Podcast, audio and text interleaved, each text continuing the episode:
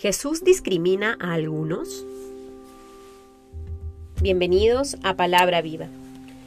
En el nombre del Padre, del Hijo, del Espíritu Santo. Amén.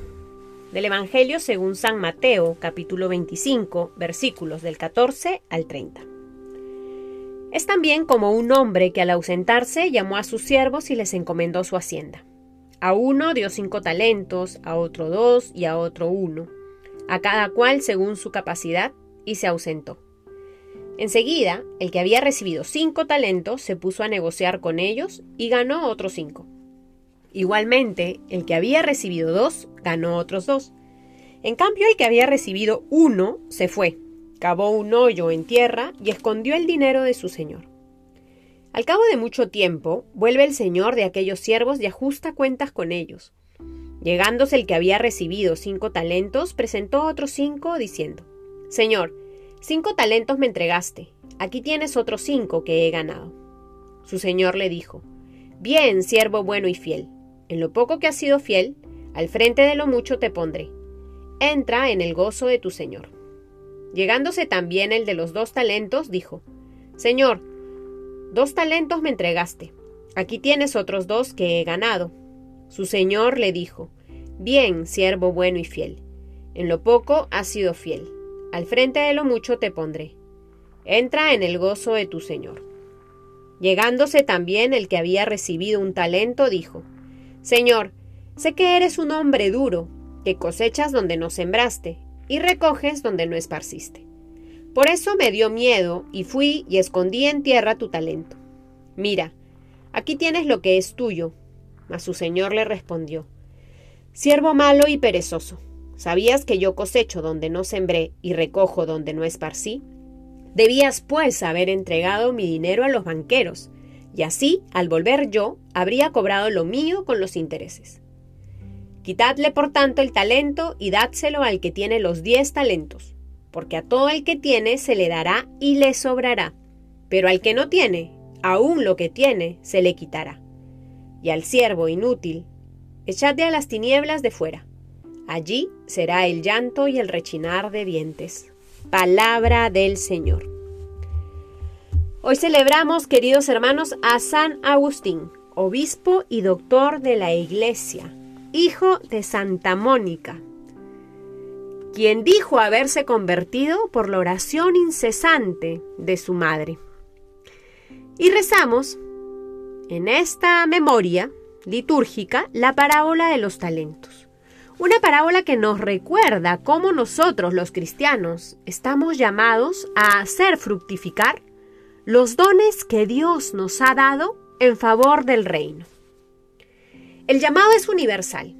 Todos los cristianos tenemos la responsabilidad de responder desde nuestra libertad a esta invitación, de hacer crecer los dones que el Señor nos dio.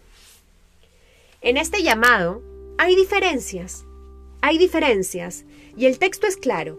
La parábola que Jesús expone es clarísima. Este hombre que se ausenta y que llama a sus siervos, reparte dinero, reparte talentos a tres de sus siervos. A uno le da cinco, a otro le da dos y a otro le da uno no les da por igual la misma cantidad de dinero. Según la parábola, el mismo Jesús dice que lo que reparte lo hace según la capacidad de cada siervo.